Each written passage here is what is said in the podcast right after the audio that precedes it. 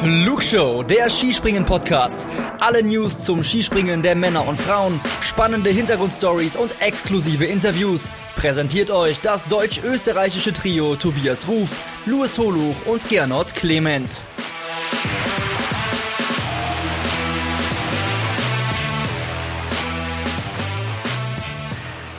Wo war sie, die Flugshow? Mehrere Wochen musstet ihr ohne euren Lieblingssport in eurem Lieblingspodcast auskommen. Aber wer jetzt denkt, dass wir untätig und völlig faul hier rumgelegen sind und uns überhaupt nicht ums Skispringen gekümmert haben, na, so war's dann doch nicht. Denn wir waren im Hintergrund ein bisschen fleißig und haben mit zwei deutschen Skispringerinnen zwei wirklich tolle Gespräche geführt Heute ist Teil 1 davon und ich habe nicht nur, ihr habt es natürlich im Folgentitel und im Titelbild gesehen, ich habe nicht nur mit Pauline Hessler gesprochen, sondern mit dabei war natürlich auch Louis Holuch, den ich hiermit herzlich begrüße. Hi, Louis. Hi, lieber Tobi. So, die Pauline hatten wir zu Gast. Wer der zweite äh, Gast war, das verraten wir noch nicht. Da müsst ihr euch eine knappe Woche und ein paar Tage. Wir haben jetzt gedacht, komm, machen wir äh, die Frequenz jetzt ein bisschen geringer, da ihr so lange warten musstet. Das müsst ihr euch, wie gesagt, ein paar Tage gedulden. Aber mit Pauline war es schon wirklich sehr, sehr cool. Luis, äh, auf was dürfen sich denn die Hörerinnen und Hörer freuen in den nächsten, ja, knapp 45 Minuten? Ich würde mal sagen, auf ein schönes Kennenlernen, weil man muss ja sagen, Pauline Hessler geht vielleicht in der öffentlichen Wahrnehmung so ein bisschen unter, obwohl sie ja zumindest in der äh, letzten Saison tatsächlich äh, eine konstante Größe bei den deutschen Damen war. Und genau über diese letzte Saison haben wir mit ihr gesprochen. Ähm, so ein bisschen erörtert, ja, wie, wie kam es denn eigentlich dazu? Was äh, hat sich bei ihr im Hintergrund getan, dass sie ihr Skispringen auf ein neues Level gehoben hat und dadurch eben auch bei Olympia mit dabei war, also ihr erstes Großereignis auch erlebt hat. Ähm, dann haben wir natürlich äh, über den aktuellen Stand der Vorbereitung gesprochen, äh, so wie sieht sie sich im Plan, was hat sie sich für die neue Saison vorgenommen und hinten raus würde ich sagen, sie auch noch mal ein bisschen persönlicher auch kennengelernt. Also nicht nur, wie sie zum Skispringen gekommen ist, sondern ja, wie sie generell äh, so tickt, was sie so beschäftigt. Und also ich würde sagen, und ich denke mal, da äh, spreche ich auch in deinem Namen, lieber Tobi, herausgekommen ist ein sehr hörenswertes Interview. Ja, absolut, weil die Geschichte von ihr schon auch spannend ist. Ja, mit 16 gibt sie ihr Debüt im Weltcup. Dann waren Phasen dabei, boah, da war sie im Endeffekt an der Kreuzung. So, geht's überhaupt weiter mit dem Skispringen? In welche Richtung geht denn das mit mir und dem Skispringen? Gott sei Dank hat sie sich für den Weg entschieden, da, äh, dabei und dran zu bleiben. Und dann kommen im Endeffekt auch die Ergebnisse raus, die wir jetzt von ihr gesehen haben. Und dann kommt auch dieses Gespräch bei raus, das ihr jetzt hören dürft. Bleibt danach aber noch kurz dran, denn wir haben noch drei News für euch. Dadurch, dass wir jetzt so lange weg waren, ähm, wollen wir euch das natürlich nicht vorenthalten. Aber man muss auch sagen, jetzt drei, vier Wochen waren wir nicht auf Sendung. Allzu viel ist nicht passiert. Dennoch gibt es drei Punkte, über die wir sprechen. Aber Ehre wem Ehre gebührt. Jetzt unser Gespräch mit Pauline Hessler. Viel Spaß dabei.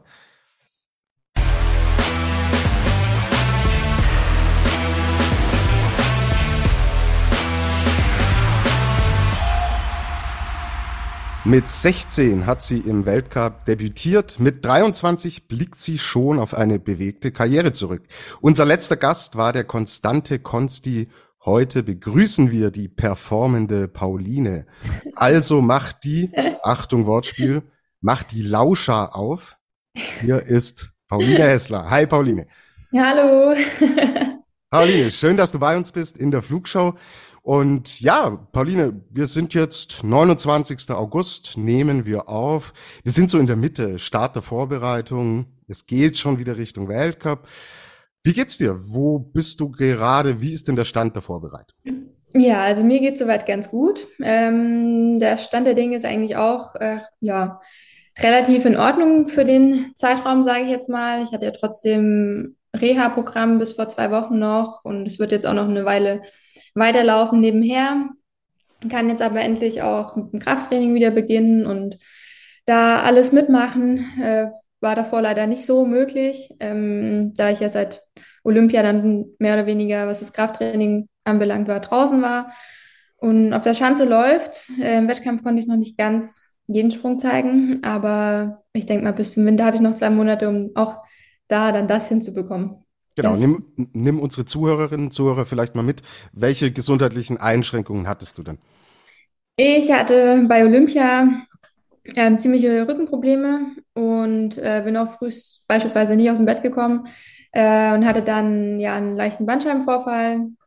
Hat sich leider alles ein bisschen länger gezogen, als wir das ja gedacht haben, aber wir wollten auch auf Nummer sicher gehen und da jetzt nicht ähm, jetzt schon unnötigen Stress reinbringen, sondern gucken, dass ich da halbwegs schmerzfrei wieder trainieren kann und halt erstmal so die Grundsachen wieder machen kann. Ja. Genau. Ähm, Sommer Grand Prix haben wir angesprochen. Ähm, wie ist es dir denn zunächst ergangen und wie sind die Pläne jetzt für die weiteren Wettbewerbe im Sommer? Äh, ja, ich finde, bei den ersten Wettkämpfen auch im Sommer ist man immer ein bisschen aufgeregter und möchte natürlich auch das zeigen, was man ja sich im Sommer irgendwie schon erarbeitet hat. Äh, ja, entweder es klappt dann oder wie bei mir klappt es noch nicht so 100 Prozent. Ähm, ich möchte einfach an der Konstanz weiterarbeiten und äh, den ersten Weltcup in Whistler dann auf jeden Fall äh, genießen und ohne Nervosität und Druck einfach da mitspringen. Das wäre so ein, der grobe Plan. Du wirfst uns die Stichwörter hier hin, das ist Wahnsinn. Äh, wir haben das natürlich alles in unserem Sendungsfahrplan aufgenommen. Ähm, Nochmal kurz auf diese Rückengeschichte. Ähm, wie, wie muss man sich das denn vorstellen? Ähm, du sagst, du machst kein Krafttraining oder hast bis jetzt kein Krafttraining gemacht. Heißt das denn auch, dass du konkret dann irgendwie jetzt schon einen Rückstand verspürst oder sagst du, nee, ich bin soweit eigentlich im Plan, so wie ich es mir äh, erhofft hatte? Ähm, Rückstand jetzt allgemein eigentlich nicht. Ich habe jetzt kein normales Handeltraining gemacht oder auch keine, ja, Stato-Elastosprünge oder Hürdensprünge oder sowas, sondern ich habe halt äh, grundsätzlich daran gearbeitet, dass mein Rumpf stabiler wird und ähm, auch mit den Physios zusammengearbeitet, dass wir da halt auch äh, Übungen für die Beine mit reinkriegen, weshalb ich jetzt nicht denke, dass ich so im Rückstand bin. Mhm. Weil auf und der Schanze läuft ja. Also kann ja jetzt nicht so schlecht sein. das ist wohl wahr, ja. Ähm, du hast auch gerade die Sommer Grand Prix schon angesprochen. Gibt es da schon konkrete Pläne? Nehmt ihr tatsächlich beide jetzt noch mit, die kommen in Rumänien und auch in Klingenthal oder beschränkt ihr euch da auf Klingenthal zum Finale? Wir beschränken uns auf Klingenthal. Äh, ich glaube, die B-Mannschaft fährt nach Rumänien, soweit ich weiß. Wir fliegen am Freitag erstmal nach Norwegen hoch, ähm, machen den COC mit und machen danach noch Lehrgang. Und dann ist ja eh eigentlich schon wieder gefühlt fast Sommercompris in Klingtal. Also die Zeit rennt jetzt. Ja, es geht rasch, rasch. Und äh, obwohl der Sommer Grand Prix ja dann vorbei ist, werdet ihr ja dann euch nicht ausruhen, denn du hast es ja gerade schon gesagt, es sind ja nur noch zwei Monate bis zum Weltcup-Auftakt. Wie sieht denn der grobe Plan nach dem Sommer Grand Prix und bis zum Weltcup-Start für euch aus? Ähm, nach dem letzten Sommer Grand Prix ist dann noch die deutsche Meisterschaft in Hinterzarten. Da ähm, ist dann, glaube ich, auch so mehr oder weniger ein Ausscheiden. Also wer halt die besten sechs sind, die dann halt auch beim ersten Weltcup mitmachen dürfen oder halt allgemein erstmal Weltcup-Team sind, äh, wird da dann, glaube ich, noch ausgesprungen. Und ich bin mal gespannt, wie die Chance in Hinterzarten ist, war ja jetzt auch ein längeres Hin und Her. Und äh, ob es letzten Endes auch wirklich stattfindet, keine Ahnung, weiß man ja auch nicht. Aber ähm, das ist dann, glaube ich, mit der letzte Wettkampf, bevor es dann wirklich in die finale Wintervorbereitung geht. Dann äh, schlagen wir jetzt langsam die Brücke schon zum nächsten Thema. Ähm, für dich hat sich ja vor der Saison zumindest eine große Sache geändert. Du bist von der Lehrgangsgruppe 1b in die Lehrgangsgruppe 1a aufgestiegen. Das klingt ja jetzt für die Leute da draußen vielleicht total technisch. Ähm, kannst du uns vielleicht einen Einblick geben, was sich dadurch für dich verändert hat? Mm, grundlegend eigentlich fast gar nicht so viel. Dadurch, dass wir letztes Jahr nur drei im B-Kader waren und davon waren zwei verletzt, äh, außer ich, ähm, bin ich ja dann eh letztes Jahr schon die ganze Zeit zumindest im A-Kader mitgefahren. Ähm, das Einzige, was sich so ein bisschen ändert, ist, was man so an Materialkontingent bekommt äh, und dass man halt jetzt deutlich mehr Lehrgänge fährt und halt die Wettkämpfe mitmacht ähm, und direkt halt die Chance hat, sich mit den besten Damen aus Deutschland zu vergleichen. Mhm. Das ist dann, denke ich, ähm, ein guter und wichtiger Schritt und der Grund dafür, warum du in eben jener Lehrgangsgruppe 1a bist, ist die letzte Saison, die die erfolgreichste Saison deiner Karriere war. Du hast den 25. Platz im Gesamtweltcup erreicht. Ich habe dich die performende Pauline genannt, auch aus dem Grund, weil du auch wirklich ähm, sehr konstant warst und sehr regelmäßig in die Punkte gesprungen bist. Welche Gründe ähm, hast du, habt ihr auch im Gespräch mit den Trainern denn ausgemacht? Äh, Gibt es denn für diese doch wirklich sehr positive Entwicklung? Ich glaube, ähm, dass ich nochmal akribischer trainiert habe in der letzten Saison und auch vor dem ersten Weltcup mir keinen Druck gemacht habe. Ich habe äh, mir selbst gesagt, ähm, klar, es ist Olympia, aber ähm, ob ich jetzt letzten Endes mitfahre oder nicht, hängt schon ja eh von meinen Leistungen ab, aber ich möchte es jetzt nicht schon am Anfang festmachen. Das heißt, ich muss, ich muss, ich muss, das wollte ich mir, ähm, ja, das, den Druck wollte ich mir nicht aufheizen. Und deswegen ähm, habe ich versucht, da ganz entspannt ranzugehen. Ähm, das natürlich dann direkt beim ersten Weltcup geklappt hat, auch mit der Olympianorm. Ja, hätte ich jetzt unbe nicht unbedingt mit gerechnet, muss ich auch ehrlich zugeben. Äh, umso schöner war es dann. Und auch, dass die gesamte Saison, dass ja, ich immer punkten konnte, immer da irgendwie mit reinspringen konnte. Und auch der Weltcup in Oberhof hat mir trotzdem nochmal gezeigt, was ich eigentlich kann. Und ich denke einfach, dass ich ja ein bisschen gelassener an die ganze Sache rangegangen bin, mich nicht vorher schon verkopft habe und grundlegend auch auf das gehört habe, was die Trainer gesagt haben. Hast du das gezielt verändert? Also war es vorher so, dass du dir gefühlt zu viel Druck gemacht hast? Ja, also da würde ich schon sagen, dass ich das auf jeden Fall immer gemacht habe, ähm, weil man ja trotzdem auch ein paar Erwartungen hat an sich selbst und man denkt ja immer, andere Leute haben die ja auch an mich. Ähm, was natürlich erstmal Käse ist, dass man das nur für andere macht. Weil grundlegend mache ich den Sport ja für mich selbst. Und deswegen musste ich mir da, oder musste ich erst lernen, weniger darauf zu hören, was da andere links und rechts sagen oder wollen, sondern eher das zu machen, was ich selbst möchte. Mhm. Es klingt jetzt natürlich immer leicht, so. Ach ja, ich mache mir zu viel Druck, da mache ich mir jetzt weniger Druck. Aber so leicht ist es wahrscheinlich nicht. Wie hast du angesetzt? Mit dir selbst ausgemacht oder auch Hilfe von außen so mit dazu geholt? Sei es professionell oder sei es im privaten Umfeld? Äh, ich habe natürlich viel mit anderen darüber geredet, aus dem privaten Umfeld, aber jetzt zum Beispiel auch ähm, mit welchen aus unserem Team. Dann haben wir natürlich auch einen Teampsychologen, der uns da auch mit Rat und Tat zur Seite steht ähm, wo ich halt auch mal nachgefragt habe, ja, okay, wie kann ich das machen oder wie muss ich an so eine Situation rangehen? Und ähm, da nimmt man sich ja natürlich schon immer das auf, was man selbst braucht und auch denkt, was einem hilft. Klar, es klappt mal besser und es klappt auch mal weniger gut, aber ähm, grundlegend sind das dann, glaube ich, die richtigen Wege. Mhm. Die Ergebnisse bestätigen es. Und du hast es angesprochen, hat sehr früh geklappt, dass diese Nummer Olympia, die ja, die Sportler sagen natürlich immer, ja, ähm, es ist im Hinterkopf, aber ich muss mich auf Leistungen konzentrieren, aber dann ist es doch in so einer olympischen Saison natürlich sehr präsent. Du warst mit dabei in Peking. Nimm uns mit, deine äh, erste Olympiateilnahme. Wie war's denn? Du, ähm, ihr seht, also ihr seht es nicht, wir sehen's. Äh, sie, sie grinst und sie strahlt.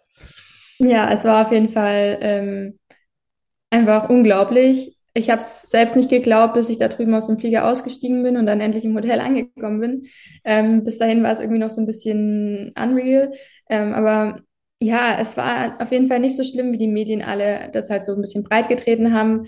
Ähm, das olympische Gefühl ist auf jeden Fall aufgekommen. Klar, man konnte jetzt vielleicht nicht so viel machen wie bei den anderen Olympiaden oder auch bei den kommenden jetzt.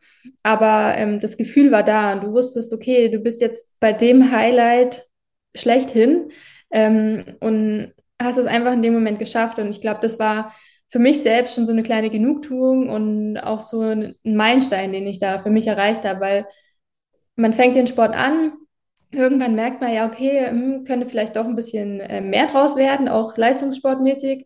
Und dann hat man natürlich schon immer so Olympia vor Augen, weil man einfach weiß, ja, das ist so das Ziel. Ähm, ich wusste, dass da eine Medaille oder so gar nicht in Frage kommt. Ähm, im Einzel auf jeden Fall nicht. Und deswegen bin ich da halt einfach so entspannt rangegangen. Ich konnte es äh, genießen, konnte da wirklich alles aufsaugen. Und das war das, was ja für mich das absolute Highlight war. Mhm. Ansporn, sowas nochmal zu erleben. 226 ist das Stichwort. Äh, ja, auf jeden Fall. Also äh, ich denke, das ist schon etwas, was man nicht mehr missen möchte. Ähm, ob es letzten Endes für 2026 reicht, weiß ich nicht.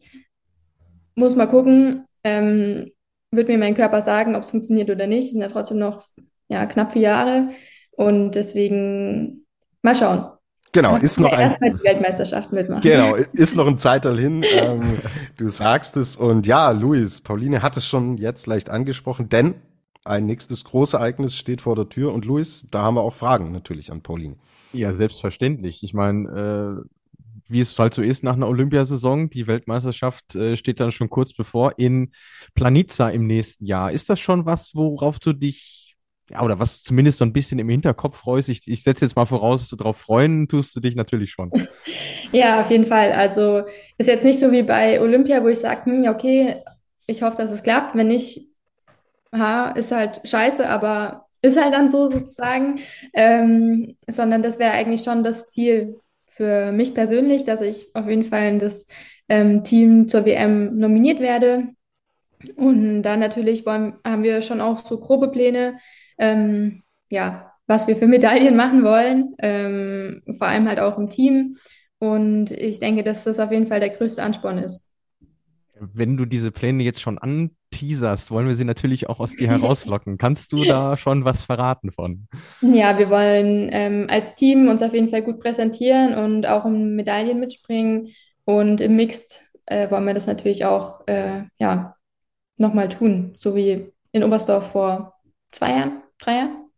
Hm, ich weiß nicht genau. 2021, ja, genau. Ja, ja da In Planitza sind es dann zwei Jahre. Genau. Ja. Richtig, so genau. Da, da gibt es eine, einen, äh, eine Goldmedaille zu verteidigen. Von daher genau. Sehr, sehr gespannt drauf. Ähm, die also wenn man jetzt Planitza hört, gerade als, als äh, Fan da draußen, denkt man vor allem ans Skifliegen. Die beiden äh, Schanzen, auf denen ihr jetzt springt, da gab es in eurer Geschichte zumindest mal jeweils einen Weltcup drauf. Ähm, du kennst die natürlich. Würdest du auch sagen, dass sie dir liegen? Ähm, ja, so mehr oder weniger. Äh, ich bin noch nicht ganz ein mit der Schanze, aber bis dahin ist ja auch noch ein bisschen Zeit. Ähm, ich kann da drauf gut Skispringen, ich kann da aber auch grottenschlecht drauf Skispringen. Ähm, es ist immer noch so ein Hop oder Top, äh, Hop oder Flop. Und ähm, ja, aber grundlegend ist die Schanze so wie alle neu gebauten Schanzen eigentlich. Also, aber ich glaube, man macht sich da dann auch ein bisschen zu viel Kopf, weil man möchte natürlich dann gerade auf den Schanzen extrem gut trainieren und ähm, natürlich performen. Das ist natürlich äh, völlig klar. Was natürlich abseits davon äh, seine Schatten noch vorauswirft, ist das Skifliegen. Ihr habt in der nächsten Saison tatsächlich das erste Mal einen äh, offiziellen Wettkampf. Ist natürlich schwierig, darauf hin zu planen, zu arbeiten, weil natürlich nur 15 von euch dabei sein werden. Aber allgemein, was bedeutet dieser Schritt, dass ihr jetzt auch auf die ganz großen Chancen dürft für euch? Ja, es ist auf jeden Fall ein Wahnsinnsschritt und es zeigt, dass das Kämpfen sich lohnt. Also wir haben dafür gekämpft, dass wir bei Olympia dabei sein können. Wir haben dafür gekämpft, dass man ähm, Teamwettbewerb äh, bei einer WM bekommen, dass man jetzt Großschanze bei einer WM haben. Und ähm, ja, das zahlt sich auf jeden Fall aus, auch dafür, dass wir jetzt endlich schief liegen dürfen. Ähm, ich hoffe natürlich, dass ich da bei der War Air unter den Top 15 bin, weil Schiefliegen würde ich mir eigentlich ungern entgehen lassen. Das ist natürlich trotzdem nochmal was, ja, was man auch einfach machen möchte. Also wir reden ja trotzdem auch mal mit den Jungs darüber und die sagen schon, ja, es ist äh, nicht so ganz ohne. Man muss auf jeden Fall mit dem Kopf hundertprozentig dabei sein. Ähm, aber ich denke ja, dass trotzdem, wenn die Trainer eigentlich abwinken, dann hat das einen gewissen Grund. Und wenn die Trainer vorher schon sagen, hm, ja, vielleicht lieber nicht, dann hat das auch einen Grund. Und grundlegend, wenn du dann da oben stehst und es vielleicht dir dann doch nicht raus oder so, dann ist es ja auch kein Fehler. Also, aber die Chance, dass wir die haben, dass da endlich zeigen zu können, ja, wir können da auch 200 Meter fliegen oder noch weiter, ähm, das ist auf jeden Fall schon mal ein sehr großes Highlight.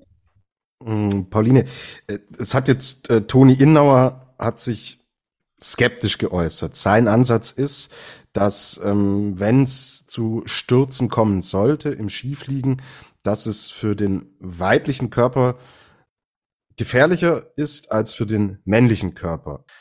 Wie nimmst du sowas auf? Wie, wie, was, wie, was, was macht so eine, so eine Art Kritik oder Skepsis mit euch? Ja, ich denke mal, die Skepsis hatten sie auch, als wir auf die 120 Meter Schanzen gegangen sind. Ähm, deswegen, ich kann es verstehen. Äh, es sind schon sehr viele schlimme Stürze passiert, die wir natürlich auch alle irgendwo verfolgt haben oder gesehen haben, wenn wir entweder an der Schanze standen oder ähm, Fernsehen geschaut haben. Aber wenn man so argumentiert, dann müsste man eigentlich auch bei den Männern verbieten, dass sie schief liegen. Also das ist meine Meinung, weil ähm, die können sich genauso verletzen, hat man ja auch schon gesehen. Die hatten genauso schlimme Unfälle schon. Und ähm, da fliegen auch schon welche mit, die vielleicht auch noch keine 18 sind, sage ich jetzt mal. Klar sind die schon ein bisschen weiterentwickelt, ähm, was so ja das Technische dann anbelangt. Aber ähm, das so darauf zu schließen, nur weil wir weiblich sind, finde ich falsch.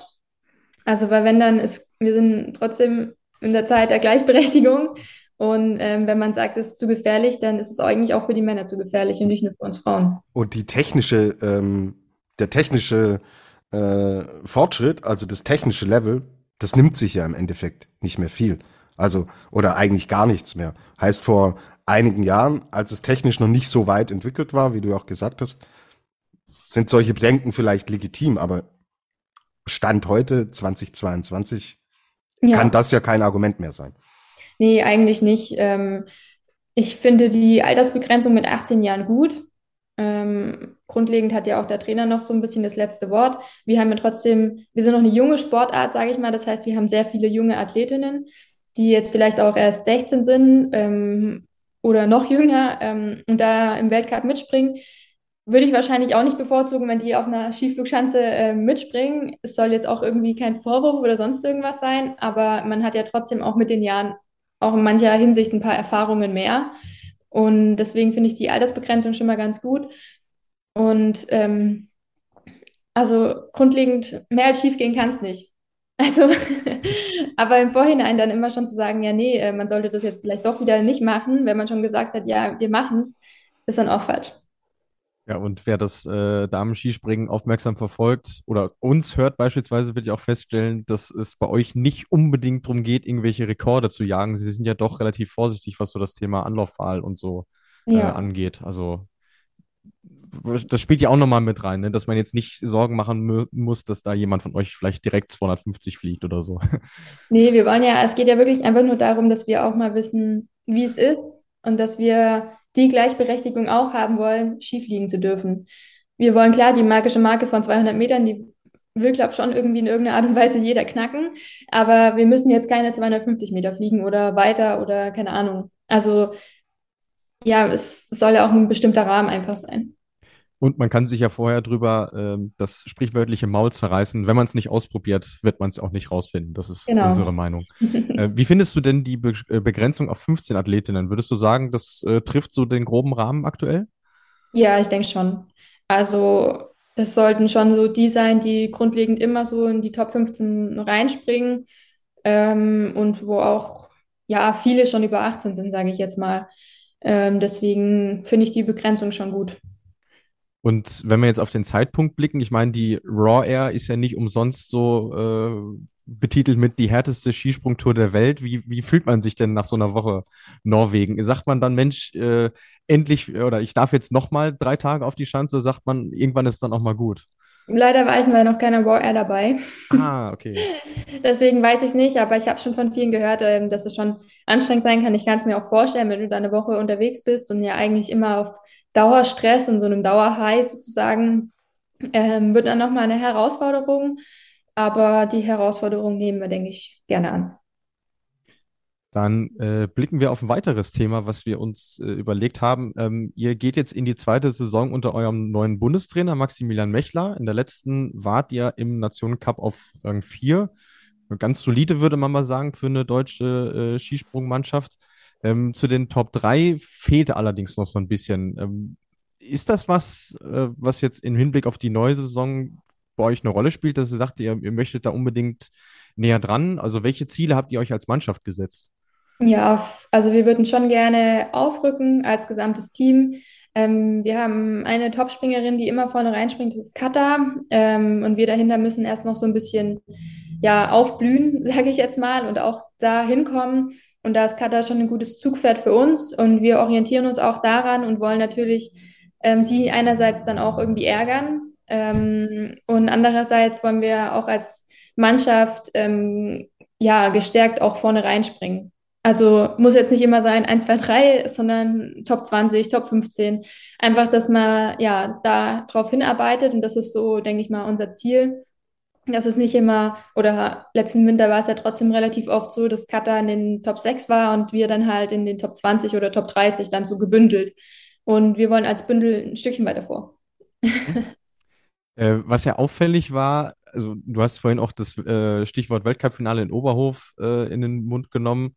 Äh, diese Dominanz der Sloweninnen, die haben an dem Wochenende fünf von sechs möglichen Podestplätzen geholt und wir haben hier Woche für Woche drüber gestaunt. Ähm, wie machen die das? Wo, wo, wo kommt das her? Ist das auch was, womit ihr euch beschäftigt oder wo ihr versucht, euch ein, euch ein Beispiel dran zu nehmen? Was, was kann man aus diesem, äh, was kann man daraus lernen, aus diesem, aus diesem Kräfteverhältnis, was da vorherrscht? Ja, ich denke, dass die, die ziehen sich natürlich halt an ihren Ergebnissen hoch. Ähm, da will einer besser sein als der andere und die sind alle auf einem konstant guten Level. Und ähm, bei uns ist es, glaube ich, eher noch so, dass wir zwar eigentlich schon ein gutes Level haben und auch vorne mitspringen könnten, aber noch nicht so konstant sind. Und wir müssen halt die Konstanz erst reinbringen, bevor wir auch ähm, ja, so dastehen können wie Slowenien. Ist das dann ich meine, beim Skispringen, man spricht davon, dass das ein ungeheures, äh, dass man da ein Mentalitätsmonster sein, sein muss. Ist das was, was sich dann hauptsächlich im Kopf abspielt? Weil du sagtest ja vorhin auch, oh, ich springe im Training eigentlich ziemlich gut, aber ich krieg's im Wettkampf noch nicht so hin. Ist das so ein bisschen der Ja, Knackpunkt, würdest du sagen? ja, doch. Also ähm, grundlegend spielt sich viel bei uns am Kopf ab und auch in der mentalen Stärke.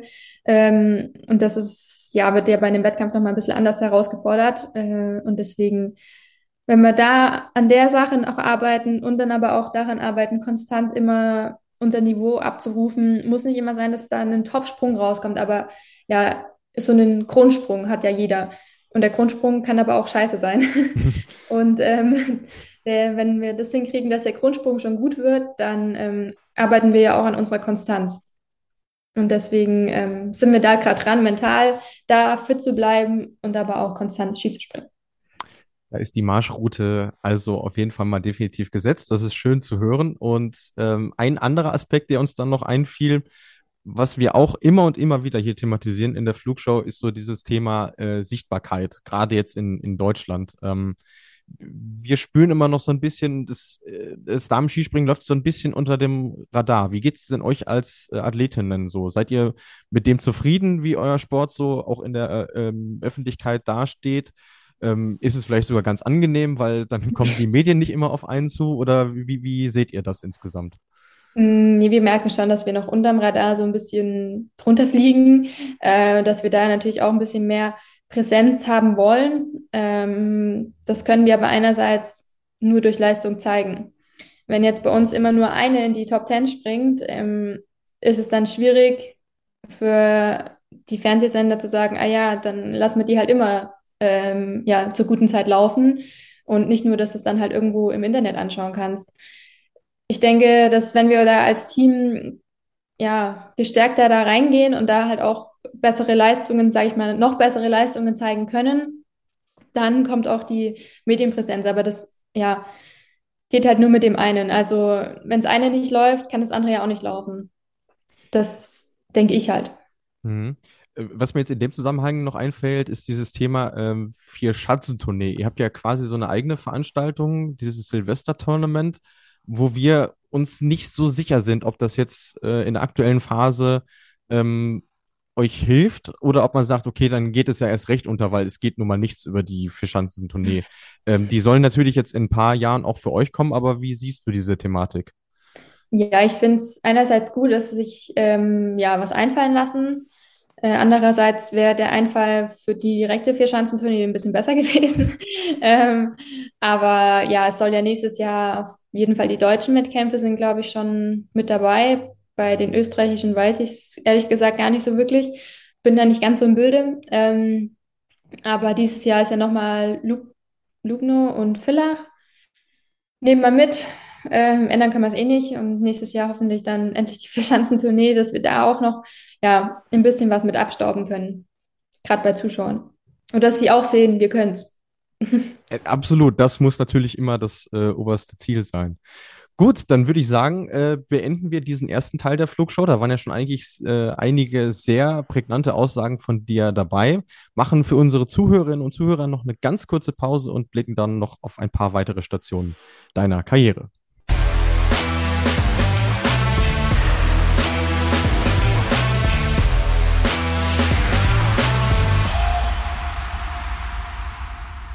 Und damit sind wir zurück zum zweiten Teil in der Flugshow. Wir freuen uns immer noch über den Besuch von Pauline Hessler und damit dich unsere Hörerinnen und Hörer noch ein bisschen besser kennenlernen, äh, wollen wir mal ganz an deine Anfänge reisen. Ähm, kannst du uns vielleicht kurz erzählen, wie bist du eigentlich zum Skispringen gekommen? Ja, also ich habe mit hm, drei, zwei, keine Ahnung, äh, ja, auf jeden Fall mit Langlaufen schon angefangen. Meine Eltern sind beide im Verein bei uns zu Hause, im WSV Nullacht Lauscher. Also meine Mom als Vorstandsvorsitzende, mein Dad als Langlauftrainer. Also blieb es ja irgendwie nicht aus, dass ich da in den Wintersport mit hineingeboren werde. Ähm, ja, mein erster Trainer, der Jens Granehiro, ähm, hat ja eh schon die ganze Zeit gesagt, ja komm, Pauline, probier's mal aus. Und meine Schwester ist früher auch noch gesprungen. Ähm, und ja, dann war es mal an den Nachmittag soweit und ich habe bin mit runter mit an der Schanze gewesen und habe mir die Sachen angezogen und dann sind wir mal runtergefahren. Springen konnte man es ja noch nicht nennen. Und ja, das waren so die ersten Anfänge. Ich, mit fünf habe ich angefangen und mache das jetzt schon eine ganze Weile.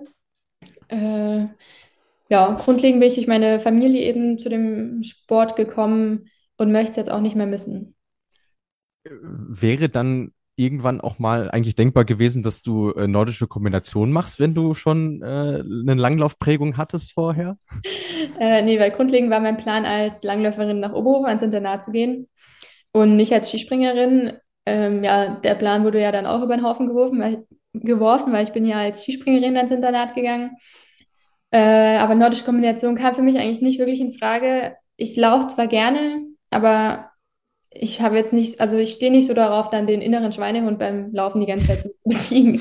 ähm, ich bin technisch gut, auch im Skirollern, Inlinern, keine Ahnung. Äh, aber ja, alles weitere überlasse ich dann den Profis. Das, den Spruch kennt man von vielen, die dann irgendwann mal rüber gewechselt sind. Ja. Grüße an Severin Freund und Andi Wellinger oder Wir so. mussten es ja früher auch noch machen. Also bis ich auf Internat gegangen bin, war ich ja noch nordische sozusagen, weil wir in der Thüringer Rangliste immer beides machen mussten. Wir mussten laufen und springen. Ah, okay, ja, guck mal. Also diese zweigleisige Ausbildung, das äh, ist schon ein Ding im deutschen Skiverband. Ja, auf jeden Fall. Hat uns auch mal sehr viel Spaß gemacht ja, ihr könnt es jetzt nicht sehen, aber die Begeisterung im Gesicht hält sich ein bisschen in Grenzen. ähm, wir haben eine kleine Tradition bei uns in der Flugshow, dass wir uns auch gerne mal Fragen von außen einholen und äh, damit wollen wir dich jetzt an der Stelle überraschen. Ähm, okay. Ich spiele dir das hier mal ab. Hallo liebe Pauline, hier ist Roman Knoblauch, Kommentator von Eurosport für die nordische Kombination zuständig und manchmal auch für das Frauenskispringen. Wir kennen uns, du wirst dich nicht mehr an mich erinnern können. Vor ein paar Jahren habe ich mal für ein Wochenende, ein Skisprungwochenende in Lauscha geschenkt bekommen. Drei Tage konnte ich da richtig äh, hüpfen und mich richtig austoben und nochmal so ein bisschen in meiner Vergangenheit schwelgen. Ich komme ja aus der Oberlausitz und habe das Skispringen in Soland gelernt, war dann viele Jahre nordisch kombinierter und dann am Ende Langläufer. Und da haben wir uns kennengelernt. Ich weiß nicht, du kannst dich sicherlich nicht mehr daran erinnern. Du warst damals sieben, acht, neun Jahre alt und ein Riesentalent und bist uns allen davon gehüpft auf der kleinen und auf der etwas größeren Schanze. Aber ich kann mich noch daran erinnern und war dann mega stolz, als wir zum ersten Mal dich beim Frauenskispringen auf Eurosport ansagen durften. Das war richtig cool. Meine Frage, wenn du die Bilder von heute damals siehst, was geht da in dir vor? Lässt du das alles nochmal Revue passieren oder ist dir das heute peinlich? Das würde mich sehr interessieren. Ich wünsche dir alles Gute, bleib gesund, bleib weiterhin erfolgreich. Grüß mir deine Familie. Ja, vielen Dank. Also sieben, acht, daran kann ich mich nicht mehr ganz so gut erinnern. ähm, aber ich weiß auf jeden Fall, dass ich die oder dass mein Dad immer bei den Skispring-Federmann-Kursen da als Trainer tätig war und ich da meistens auch mal mit an der Schanze herumgehampelt bin. Ähm, und ich erinnere mich eigentlich schon ziemlich gerne an die Zeit zurück. Man hatte immer sehr viele Leute kennengelernt. Man konnte immer so ein bisschen zeigen, was man schon kann. Ähm, und ja, die auch so ein bisschen mit herausfordern. Ich schwelge gerne in Erinnerungen, aber grundlegend bin ich eher so der Zukunftsblicker. Aber ist ja trotzdem sicherlich mal ein ganz wertvoller Hinweis an der Stelle für die Leute da draußen. Wenn ihr selber mal Bock habt, Lauscher ist, glaube ich, eine ganz gute Anlaufstelle, äh, sich selber mal von der Schanze zu stürzen. Ja, ich kann es nur empfehlen. Was mir bei der Gelegenheit gerade einfällt, ihr habt ja in Lauscher äh, die drittgrößte Schanze Thüringens, die, die Normalschanze. Bist du von der eigentlich mal gesprungen? Ja, vor, vor vier, fünf Jahren muss es gewesen sein. Da war, glaube ich, noch mal ein FIS Cup oder Deutschlandpokal oder nee, ich glaube Deutschlandpokal war es. Ähm, und das war der letzte Wettkampf auf der Schanze und da durfte man zum Glück nochmal mitspringen als Lauschner. Wäre doch eigentlich so ein heimlicher Traum, oder? Mal einen, äh, einen größeren Wettkampf äh, in einem Heimatort, das, das, das macht doch immer was mit einem. Das wäre natürlich cool. Früher hat man ja ziemlich viele COCs und ähm, ja, hochkarätigere Wettkämpfe und da war ja immer alles gut besucht und äh, wäre schon schön, wenn das nochmal irgendwie so zustande käme, aber die Schanze ist baufällig und deswegen wird das, glaube ich, nichts mehr, weil wir ja so auch grundlegend im Verein keine Ortsansässigen mehr haben, die auf der Schanze ja springen. Ja. ja. damit, damit steht's und fällt's dann auf, also Weltcup in Lauscher werden wir höchstwahrscheinlich, zumindest in deiner aktiven Zeit, die hoffentlich noch lange anhält, Pauline, äh, nicht mehr erleben. Ja, apropos aktive Zeit. Ähm, jetzt machen wir wieder einen kleinen Sprung und gehen ins Jahr 2014. Du hast mit 16 Jahren im Weltcup debütiert. Ähm, du bist jetzt, bist jetzt 23, also da liegen schon äh, ein paar Jährchen dazwischen, bist natürlich immer noch eine junge Athletin, aber kein Vergleich mehr zu 2014. Wie hast du es denn damals erlebt, als Teenager auf der größten Bühne im Endeffekt schon agieren zu können? Äh, ja, also einerseits war es schon eine coole Erfahrung. Andererseits würde ich sagen, dass man so ein bisschen ins kalte Wasser geworfen worden ist und vielleicht jetzt auch noch nicht unbedingt auf dem Niveau gewesen ist. Also, um da, ja, so konstant halt mitzuspringen oder in die Punkte zu springen. Darum ging es ja eigentlich meistens oder erstmal die Quali zu überstehen. Und ich denke halt, dass das erstmal jungen Sportlern schon eher den Stecker zieht, anstatt dass es einem irgendwie hilft. Ähm, ja, weil mit, ja, 2014 ist schon eine Zeit lang her. ähm, äh, ja, das war einerseits Fluch und Segen zugleich, würde ich sagen. Mhm, also einerseits war es schön, die Orte zu sehen und da schon zu wissen, okay, man ist deutschlandweit so weit und ist da schon irgendwo im Weltcup-Team mit vertreten. Aber andererseits ähm, wäre es für mich, glaube ich, auch okay gewesen, erstmal noch so in der zweiten Garde da mich zu festigen und zu dort zu beweisen. Hm, kommen junge Athletinnen auch auf dich schon zu und, und fragen da um Rat oder wie, wie nimmst du es denn wahr oder gehst du proaktiv vielleicht auch auf extrem junge Athletinnen, wenn wir jetzt über 15, 16 äh, sprechen, zu und versuchst da deine Erfahrungen auch mit einzubauen, weil nicht jede heutige aktive Skispringerin kommt ja in diesen jungen Jahren schon in den Weltcup mit rein. Ja, ich denke mal, früher war das halt schon noch so, weil unsere Sportler ziemlich jung waren, wir noch mhm. gar nicht so viele hatten. Ähm, das ist heute nicht mehr ganz so einfach, mit 15 ähm, schon im Weltcup reinzukommen. Also zumindest in Deutschland jetzt, sage ich jetzt mal. In anderen Ländern kann man das schon noch machen. Ähm, aber ich gehe nicht wirklich proaktiv auf jemanden zu. Also ich, ähm, wenn dann kommen die meisten auf mich zu. Ich trainiere zum Beispiel mit der Anna Fee Scharfenberger, die ähm, ist jetzt im C-Kader. Äh, dann haben wir ja eh noch in Thüringen am Stützpunkt jetzt ziemlich viele Mädels und wenn die Fragen haben oder wenn ich jetzt zum Beispiel auch im Training irgendwie was sehe, dann versuche ich da ja schon denen auch zu sagen, okay, probier's doch vielleicht mal damit oder gib Tipps und Ratschläge. Ähm, das ist für mich alles kein Thema, weil ich möchte ja auch, dass die nachkommen. Also ich möchte ja nicht, dass wir irgendwie da oben sind und dann von unten nichts mehr nachkommt, sondern ich möchte ja schon auch, ähm, dass die Lücke kleiner wird und die uns auch ärgern. Also, dass wir uns nicht immer nur ausruhen. Also machen wir zwar nicht, aber manchmal könnte man das schon irgendwie denken oder von außen her vielleicht, weil ja trotzdem eine Lücke ist, sage ich jetzt mal. Und es wäre halt einfach schön, wenn die sich irgendwann schließt und äh, die da auch mitmischen können.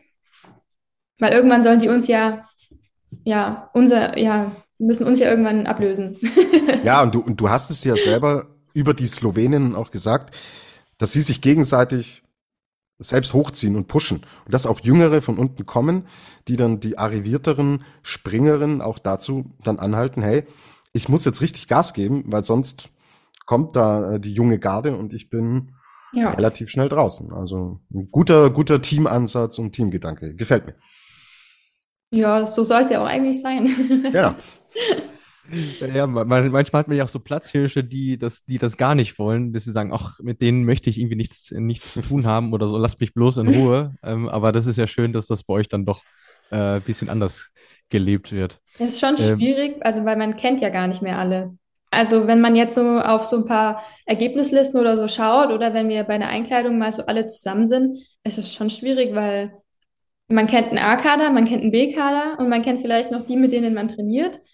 Aber ansonsten gar keine Ahnung mehr, wer überhaupt hier wer ist und wer wo trainiert und wie alt ist und ja.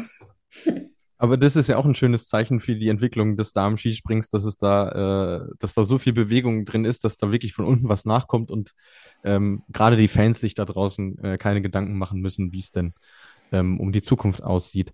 Ähm, wir haben noch einen ein Aspekt, den wir gerne mit dir besprechen würden, was vielleicht gar nicht alle wissen von denen, die uns zuhören, ist, dass du zwischen Februar 2017 und 2018 äh, eine Pause eingelegt hast. Du hast, ähm, ja, jetzt könnte man salopp sagen, die, die Ski in die Ecke gestellt oder du hast einfach äh, keine Wettkämpfe mehr bestritten.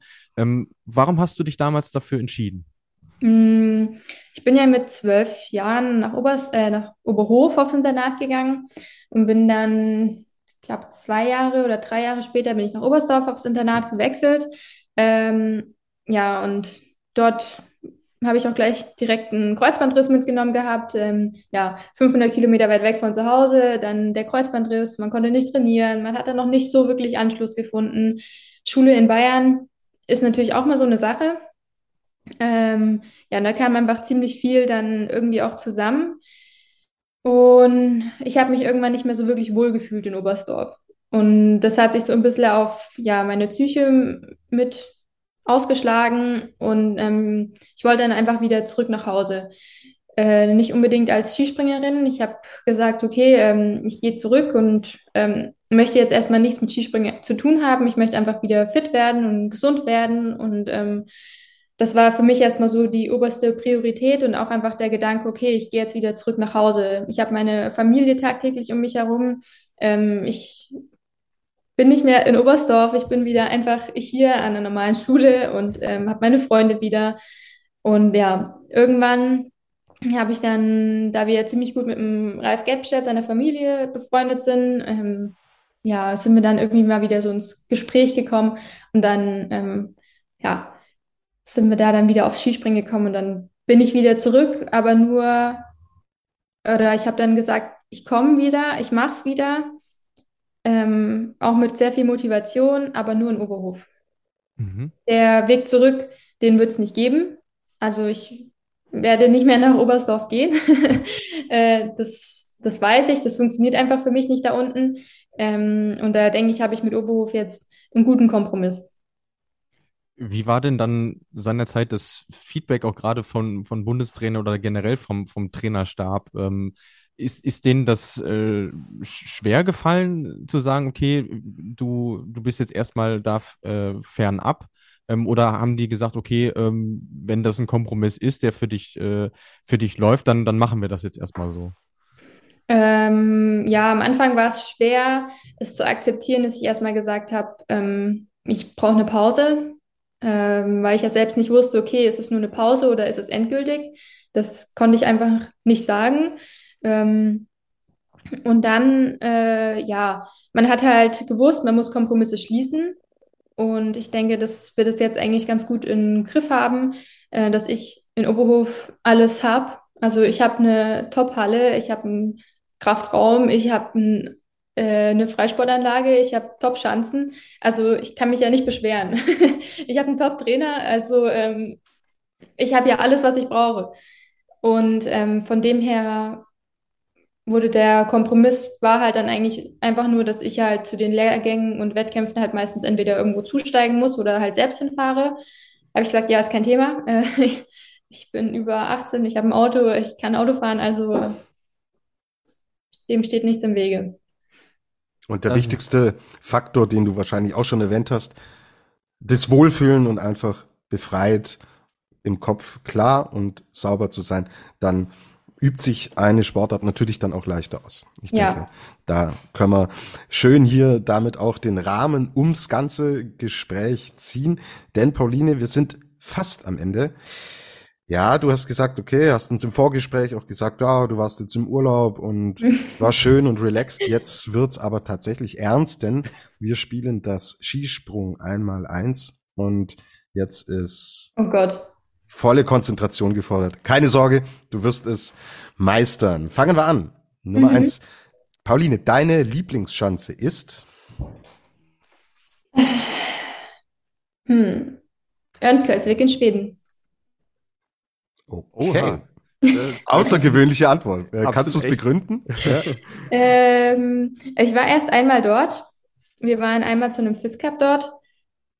Aber die Schanze, die hat mich irgendwie so fasziniert und auch so alles drumherum, dass es irgendwie so ein bisschen meine Lieblingsschanze dann geworden ist, auch wenn ich bis jetzt nur einmal drauf gesprungen bin. ähm, aber ich würde auf jeden Fall gerne mal wieder dorthin.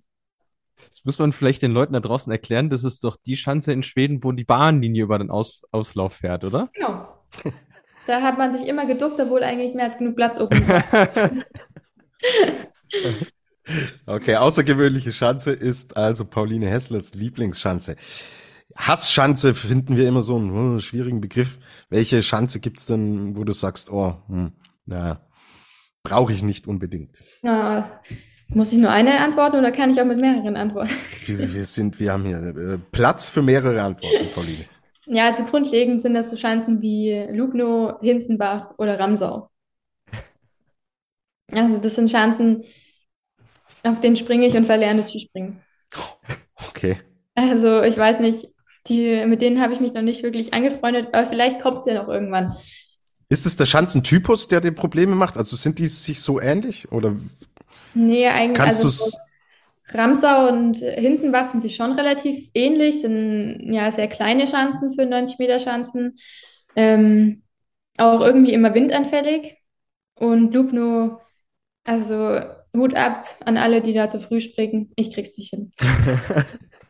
Da hat man so einen Radiusdruck, das ist irgendwie für mich einfach nicht möglich. Aber vielleicht denke ich da auch einfach zu viel. Okay, wir werden es weiter äh, ganz genau beobachten und hier in der Flugshow auch jetzt natürlich mit den Aussagen im Hintergrund äh, Ja. dann natürlich äh, bemessen. Wir hatten mal David Kubacki zu Gast und er hat gesagt so, oh, Wiesla und wir so, ey David, das ist doch deine Heimschanze und er so, ja, Ja. er mag sie trotzdem nicht und so weiter. Und dann stand, glaube ich, Sommer Grand Prix in Wiesla an. Wir schauen auf die Ergebnislisten. Sieg David Kubacki mit 30 Punkten Vorsprung. Haben wir auch gedacht, okay, also wenn das schon die Chance ist, die du nicht magst und du Ja. äh, die Konkurrenz so zerbröselst, warten wir es Ich ab. die Schanze aus, die er mag. Ja, ja, das ist natürlich auch eine Taktik. Super. Wir behalten es im Hinterkopf, Pauline, und werden es hier in der Flugschau natürlich dann besprechen. So, kommen wir zum dritten Punkt. Ehemalige, egal ob ehemalige Athletin, ehemaliger Athlet, aktive oder nicht mehr aktive, dein Lieblingsflugstil. Was, wo sagst du, boah, wenn ich das sehe, da geht mir das Herz auf. Kann mir es doch. Also, Verständlich. das ist für mich so, es ist einfach ästhetisch, sauber und funktioniert. Boah. Sieht Und- einfach so simpel aus. Ist, glaube ich, eine Antwort, die wir hier auch schon, schon äh, öfter gehört haben. Können wir dir natürlich nur zustimmen. Dein schönster Karrieremoment. Ja, auf jeden Fall mal Olympia. Und ja, davor Russland. Die äh, Wettkämpfe in Nischni Tagil. Aber auch alle Junioren-Weltmeisterschaften, wo wir immer als Team da gekämpft haben und als Team Medaillen gemacht haben. Genau. Oder als, so Special Highlights. Genau. Oder als sieben- und, äh, oder achtjährige Roman Knoblauch um die Ohren geflogen bist. Das fügen wir natürlich hier noch mit ein. So, letzter Punkt im Skisprung einmal eins.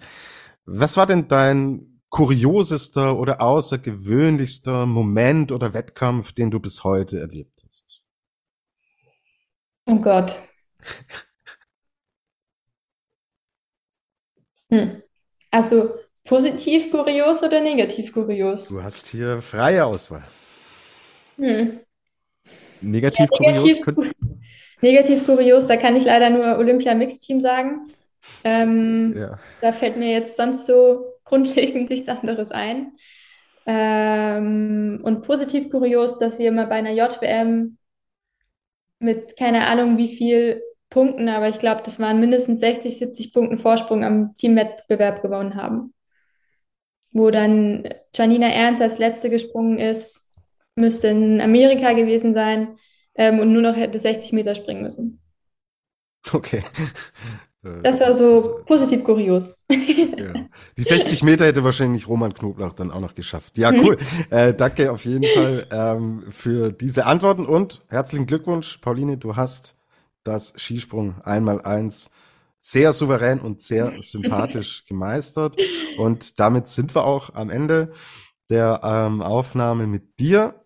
Nochmal auch vielen, vielen herzlichen Dank dass du dir die Zeit genommen hast und dass du uns in einem sehr, sehr sympathischen und offenen Gespräch viele Einblicke über dich, über das Damenskispringen und was da noch so kommen kann, gegeben hast. Vielen herzlichen Dank. Alles Gute jetzt auf jeden Fall, Pauline, für die restliche Vorbereitung, für den Sommer Grand Prix, der dann noch ansteht.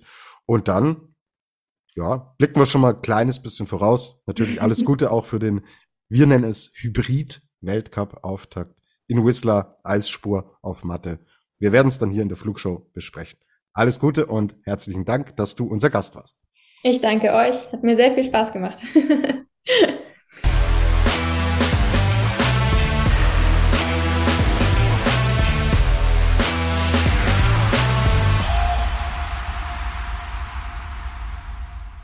Ja, Luis, Teil 1 mit den deutschen Damen ist damit durch. Super cooles Gespräch. Ich ho hoffe, ihr hattet genauso viel Spaß wie wir. Wie gesagt, nächste Woche kommt dann Teil zwei.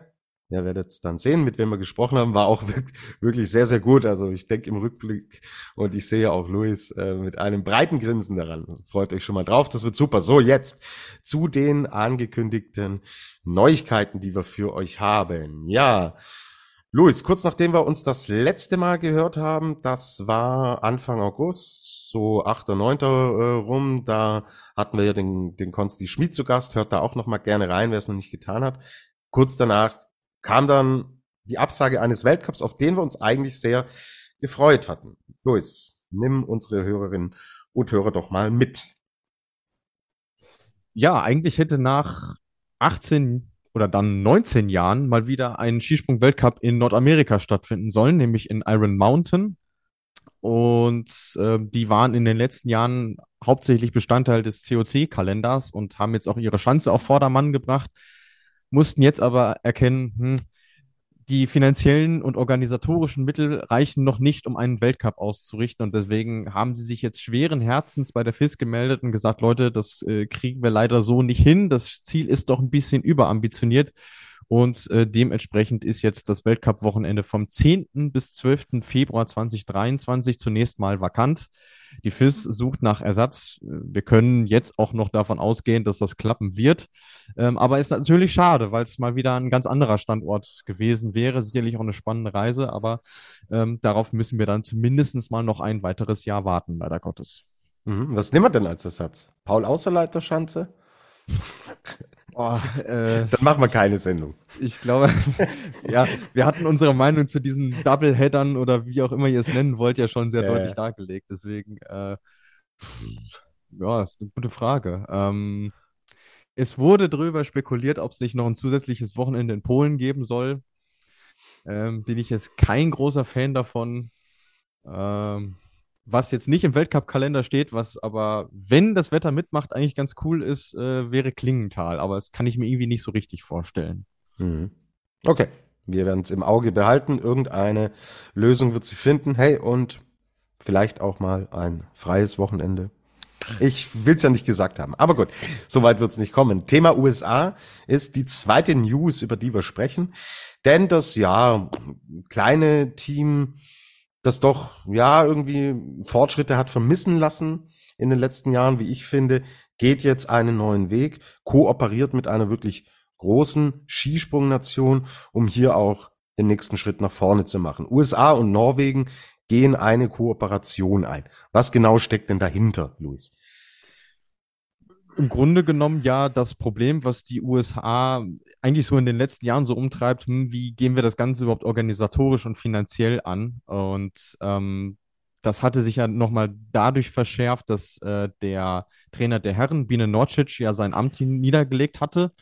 Und äh, dementsprechend auch die Frage war, geht es denn überhaupt mit der Kooperation mit den Kanadiern weiter? Die Antwort ist nein, aber sie haben einen neuen Partner an ihrer Seite gefunden, nämlich die Norweger. Und äh, die bündeln jetzt gewissermaßen die Ressourcen. Das betrifft nicht nur äh, das Trainingstechnische, also dass die gemeinsam zu Trainingscamps fahren, wie jetzt äh, diese Woche beispielsweise nach Planica, sondern eben auch so Themen wie äh, Material, äh, sportwissenschaftliche Themen und auch äh, Sponsoring. Das heißt, man erhofft sich da gemeinsame Synergien, ähm, auch äh, globalere Sponsoren noch zu gewinnen und so vielleicht über diesen kleinen Umweg USA das Skispringen auch auf, von norwegischer Seite irgendwo noch populärer zu machen. Und ich bin sehr gespannt, was dabei rauskommt. Die Kooperation ist auf mehrere Jahre angelegt. Ist natürlich klar, dass die Amerikaner mehr von den Norwegern profitieren werden als umgekehrt. Ich denke mal, das ist jetzt kein großes Geheimnis, aber äh, spannend, weil es jetzt eine, eine Kombination ist, auf die man äh, per se jetzt erstmal so nicht gekommen wäre. Mhm, Sehe ich auch so. Äh, ich finde es mega cool. Also kann natürlich auch wirklich ein Modellprojekt für andere Nationen und für die Zukunft sein. Also da werden, glaube ich, auch von Verbandsseite her, von Landesverbänden werden viele ein genaues Auge drauf werfen, weil wie gesagt, es kann in allen Bereichen sehr interessant und sehr lukrativ sein. Das denke ich auch und ich glaube, das ist, hat auch mehr ähm, System und mehr Perspektive als jetzt diese chinesischen Projekte, über die wir ab und zu ja. mal gesprochen hatten. Die hatten ja auch eine Kooperation mit Norwegen, wo sich dann ja mehr oder weniger verkracht wurde, wo dann Rechnungen nicht bezahlt wurden und solche Geschichten. Also ich denke mal, das wird es jetzt von amerikanischer Seite auch aus nicht geben. Ähm, und mit den Finnen ähm, lief es ja dann hinten raus auch nicht mehr so und Jetzt nach Olympia spielt das Skispringen in China gar keine Rolle mehr. Also es ist auch wieder schnell in Vergessenheit geraten. Äh, Gerade jetzt im Hinblick auch mit äh, einer möglichen Olympiabewerbung, die ja durchaus noch ansteht, könnte das tatsächlich ein Gamechanger für die USA sein. Hm. Und ja, das Ganze jetzt ohne Werten zu meinen, wenn unterschiedliche Mentalitäten, Grundmentalitäten aufeinandertreffen, sind solche Kooperationen halt unfassbar schwer umzusetzen. So. Und mhm. wenn im Endeffekt ganz klar die Richtung vorgegeben ist, was ist das Ziel? Und wenn das Ziel nur dieses eine Highlight im eigenen Land ist, schwierig. So. Und ich glaube, da reden wir jetzt von einer Kooperation, die grundlegend auf einer ganz anderen Basis steht. Und deswegen bin ich da auch relativ zuversichtlich, dass das was sehr Gutes werden kann. Wir natürlich bei der Flugshow werden es im Blick behalten und das im Hinterkopf immer haben und dann natürlich auch mal sehen, ob bei den USA dann entsprechende Fortschritte auf sportlicher Seite zu erkennen sind. So, die dritte und letzte News für heute. Der Vorverkauf für die vier Schanzentournee ist gestartet. Ihr könnt euch Tickets für Oberstdorf, Garmisch-Partenkirchen, Innsbruck und die vierte und letzte Tourneestation jetzt sichern und besorgen. Ähm, ja, wir haben in unserer WhatsApp-Gruppe auch ein bisschen diskutiert. Ist es richtig, dass man das jetzt macht? Corona ist momentan ein relativ dünnes Thema, kann im, zum Jahreswechsel natürlich wieder ein akuteres Thema werden. Ich sage aber ganz klar, ja, richtig so. Es finden jetzt Events ohne Ende statt, ohne Beschränkungen. Ich wohne hier in Rosenheim. Wir haben hier unser Herbstfest. Das nennt man auch die gemütliche Wiesen. Also das ist das Oktoberfest in ganz, ganz light. Und ja, sorry, also ähm, wenn solche Dinge hier gehen, ohne dass irgendwelche äh, Vorherkehrungen getroffen werden müssen, dann soll jetzt auch der Wintersport dann nicht mehr drunter leiden und dann soll man die Vierschanzentournee mit Zuschauern auch stattfinden lassen, wenn es die Lage je fordert. Kann man ja immer noch mit Tests zum Beispiel arbeiten im Vorfeld. Aber jetzt wieder da defensiv ranzugehen, finde ich den falschen Ansatz. Wir werden im ganzen Wintersportjahr fast überall fast volles Haus sehen. Da bin ich sehr, sehr sicher, weil die Corona-Maßnahmen in sehr, sehr vielen Ländern einfach aufgehoben worden sind. So. Und warum soll Deutschland da im Endeffekt ähm, eine Linie fahren, die sonst nirgends gefahren wird? wenn man sieht, dass es umsetzbar ist, und da bin ich auch zuversichtlich. Und mal dieses mit dem Virus leben, ja, okay, klar. Ich will hier nichts kleinreden und nichts unterschätzen, aber es muss irgendwann wieder möglich sein. So. Und dann soll nicht jetzt der Wintersport und die Vier-Schanzentournee wieder am kürzeren Hebel sitzen. Und Worst Case wäre natürlich in Deutschland, hast ein Drittel oder keine Zuschauer und in Österreich ist die Bude voll. Geht nicht. Und so war es letztes Jahr im Biathlon. So. Ja, da waren Annecy, Le Grand Bornand in Frankreich, da war die Hütte voll. Und in Ruppoldingen, in Oberhof war niemand. Und dann Leute wirklich ein bisschen Stringenz reinbringen. Und deswegen, ich bin der Meinung, richtig so, lasst den Vorverkauf starten. Und an euch da draußen, geht's hin, wenn ihr die Möglichkeit habt. Tournee ist geil. Luis, was hältst du vom Vorverkauf? Ja, eh, also ich bin da vollkommen bei dir. Ich finde es auch richtig, äh, das zu machen. Und ich meine, äh, ich glaube, wir haben jetzt mittlerweile genügend Erfahrungswerte auch gesammelt, um festzustellen, es, es funktioniert ja. Und wie du richtig sagtest, wenn sich die Lage nochmal verschärfen sollte, dann gibt es immer noch die Möglichkeit einzugreifen. Ähm, ich hatte die Diskussion ja bei uns in der WhatsApp-Gruppe angestoßen und äh, ich war nur überrascht, dass man jetzt halt schon vorgeprescht ist, ohne dass es eine neue Corona-Verordnung gibt, die angekündigt wurde. Also ich habe da jetzt rein aus Organisatorensicht gedacht, äh, mit eventuell mehr Aufwand. Aber grundsätzlich äh, sehe ich das komplett genauso. Ähm, wir sind jetzt mittlerweile in einer Phase, wo wir die Sache ganz gut im Griff haben, wo wir ziemlich genau Bescheid wissen, wie gewisse Dinge denn eben laufen und so gesehen ist das Risiko, mit dem man da jetzt reingeht, äh, finde ich nicht nur äh, vertretbar, sondern auch überschaubar. Und von daher, wenn ihr die Möglichkeit habt, vielleicht noch irgendwie äh, verspätetes Geburtstagsgeschenk oder was auch immer, äh, schlag zu. Die Tickets sind erhältlich. Aktuell sogenannte Kombi-Tickets, also für Quali und Wettkampftag ähm, zusammen als Paket. Ich finde die Preise auch definitiv in Ordnung. 36 Euro Oberstdorf, Garmisch-Partenkirchen 39, Innsbruck 25 und Pongau für 32 Euro.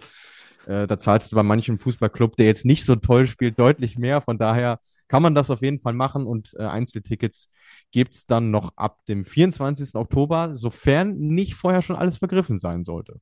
Absolut. Und Luis, du als Arminia Bielefeld und ich als Bayer Leverkusen Fan und der Gernot als Rapid Wien Anhänger mit Mannschaft, mit Fußballmannschaft, die es momentan nicht so auf die Strecke bringen, kennen wir uns ja sehr gut aus. Danke für diesen Überblick, Luis. Ja, und damit hätten wir es dann für heute.